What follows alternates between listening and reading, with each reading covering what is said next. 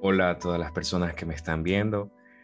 En primer lugar, no sabía qué decir ni, ni qué manifestar en este instante.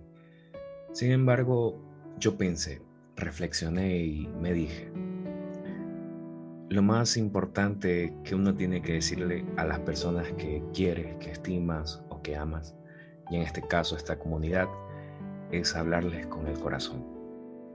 Actualmente, creo que para todos, este año ha sido un poco difícil afrontar eh, cada situación inmersa o cada situación tenue. Hemos perdido batallas, hemos perdido amigos, hermanos, amores, eh, negocios, trabajos, incluso estudios. Pero me encanta pensar, me encanta tener esa esperanza de que todo es una prueba. Y asumiendo esto, quiero relatar eh, una experiencia dada de mi parte.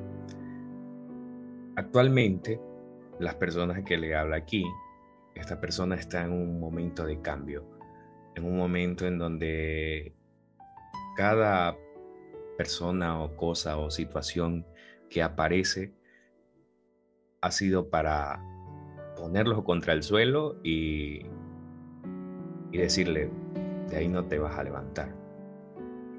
Sin embargo, no es por dramatizar ni, ni nada de esas cosas. Sin embargo, yo he quedado ahí en el suelo. He estado mal, incluso llevo meses así. He perdido trabajos, eh, bueno, los estudios no, porque eso no me lo perdonaría perdido amigos, he perdido amores y he perdido tiempo. Y hoy hablaremos del tiempo. Ese bendito reloj que nunca se para, que a pesar de que nosotros aprovechemos al máximo, tanto trabajando, estudiando, creando, haciendo lo que nos gusta, el tiempo pasa y es importante aprovecharlo y brindarle ese tiempo a personas que a la final sí se lo merecen. Porque muchas veces nos equivocamos y le damos todo nuestro tiempo, nuestra atención a personas que quizás no saben lo que quieren o a personas que quizás no quieren que le regales tu tiempo. Aparte de eso, el tiempo pasa de una manera muy oscura, por así decirlo, cuando no perdonas. Y sé que hablar del perdón actualmente es un poco difícil, ya que ¿cómo uno puede perdonar a esas personas que nos traicionaron, nos escupieron, nos humillaron? A esas personas que cuando nosotros creíamos que iba a estar ahí, se fueron. Pues en este caso he recogido frases de diferentes libros y, y hablan sobre algo magnífico, algo que, que quizás todos en nuestra vida debemos hacerlo tanto para avanzar como para edificarnos.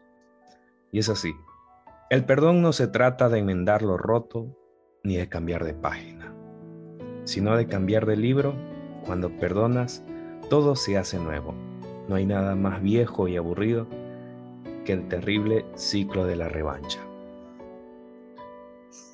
Miren, cuando uno relata estas experiencias, estos testimonios, lo hace porque alguna vez lo vivió.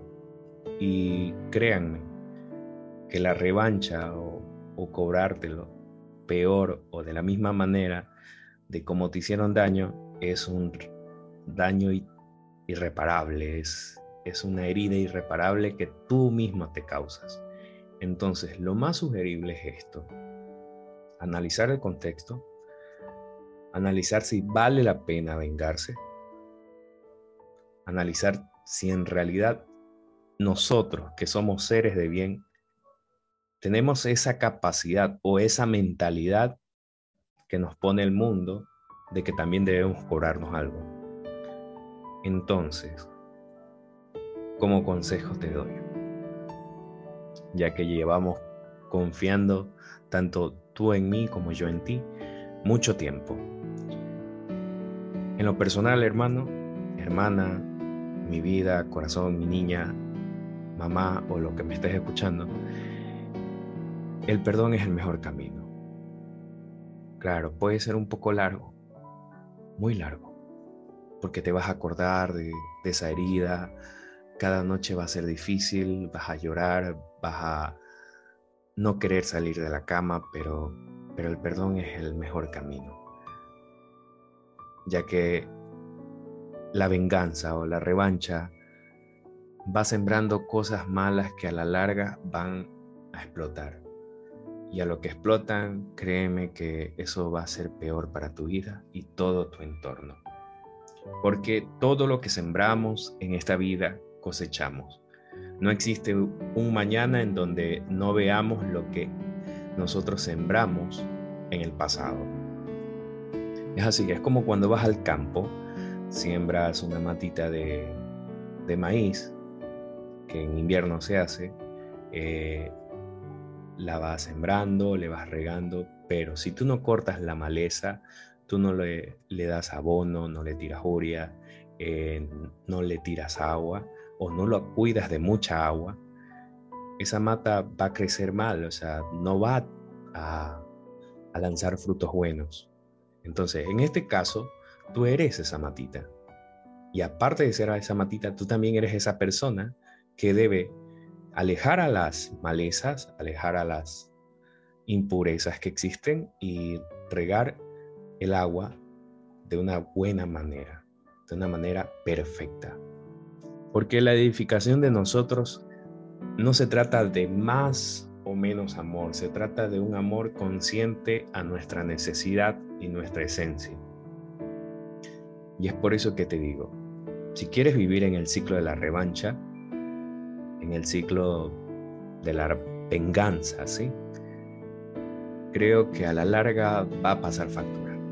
Te lo dice alguien que mucho tiempo se equivocó y vivió en, esa situación. Bueno, sigamos.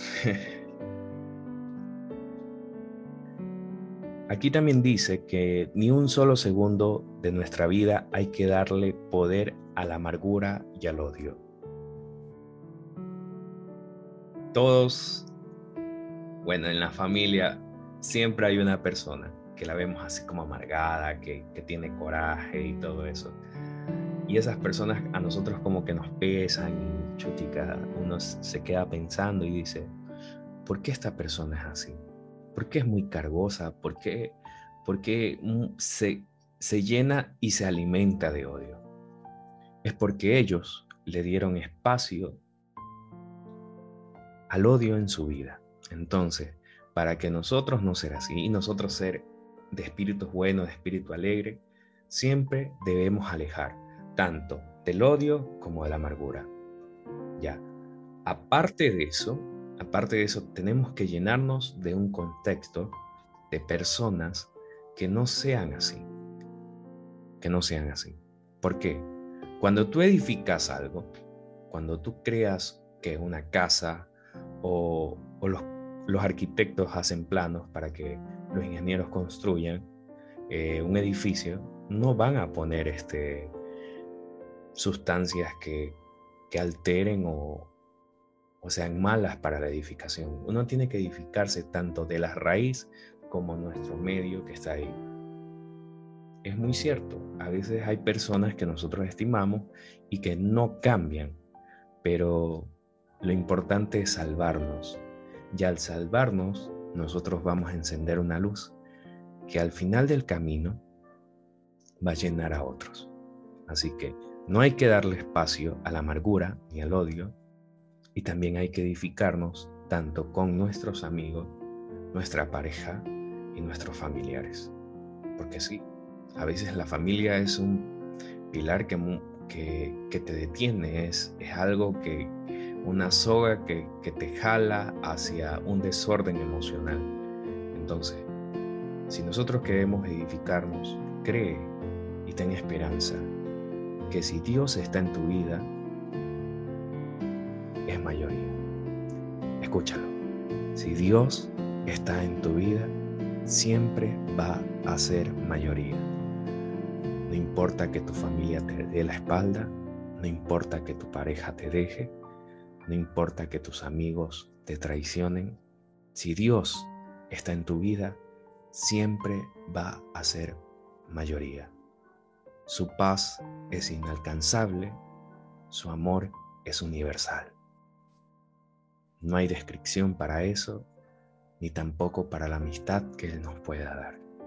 Entonces, si te sientes sola o solo algún día, créeme, si tú tienes fe, observas al cielo y sabes que ahí está Papá Dios, siempre va a ser mayoría. Sigamos. El perdón es el único que tiene la capacidad de destrozar las cadenas de la injusticia y regalarnos la posibilidad de un futuro libre del pasado y lleno de nuevas posibilidades. Ya tratando este tema de un ámbito más universal, el perdón también te puede abrir nuevas oportunidades, ya que si tú perdonas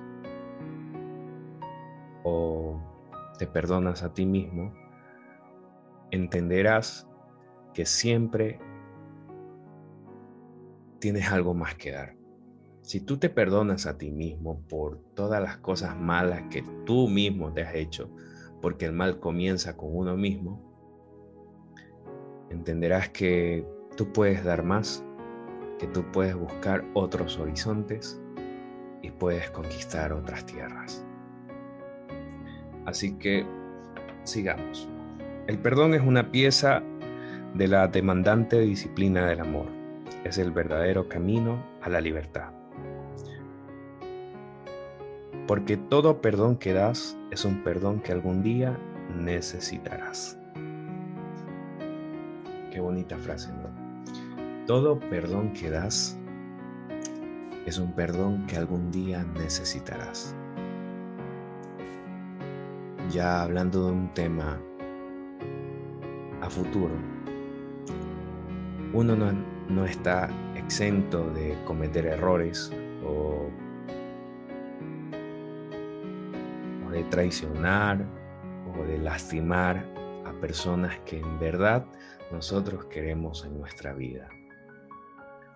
Uno no está exento de eso.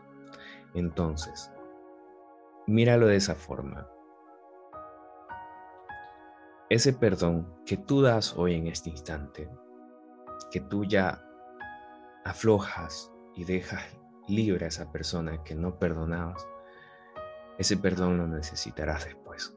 En mi caso, yo pienso que, que quizás necesite el perdón de, de mis hijos por no darle tiempo después, por, por quién sabe, ¿no? por comportarme de una manera tan estricta o todo eso.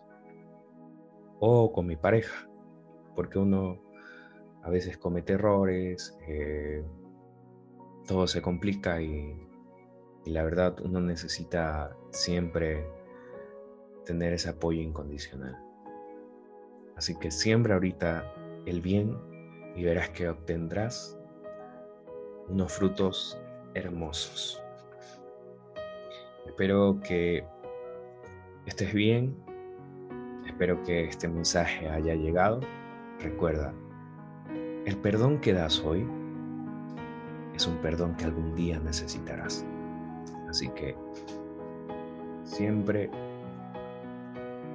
cosecha el bien, siempre ten presente a Dios y recuerda, tu paz no tiene precio. aléjate de los vicios malos, ora, ten esperanza, observa lo hermoso que es la vida, detente un segundo, sin teléfono, sin nada, detente ahí y observa todo tu panorama. Si estás en la calle, si estás en el bus o si estás en el patio o si estás en tu cama, cierra un instante los ojos y respira muy lentamente. Y piensa en las tres cosas más hermosas de tu mundo. Y te digo en este instante, vale la pena que no las sigas viendo. Quieres seguirlas viendo, ¿verdad? Así que lucha, levántate y dale con todo. Porque tú siempre puedes. Dios siempre va a estar contigo. Y créete, créete que tú podrás y romperás esta cadena de desolación, de tristeza y de todo lo malo. Porque eres grandioso, magnífico, un excelente hermano, un excelente hijo, una excelente novia, excelente nieta, una excelente amiga.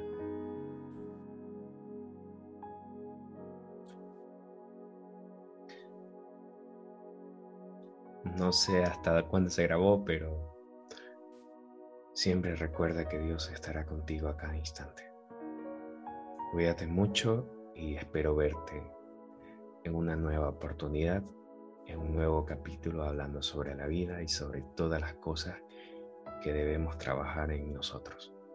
Cuídate mucho y recuerda que siempre estaré aquí para ti. Un abrazo. Atentamente, Naim Osorio.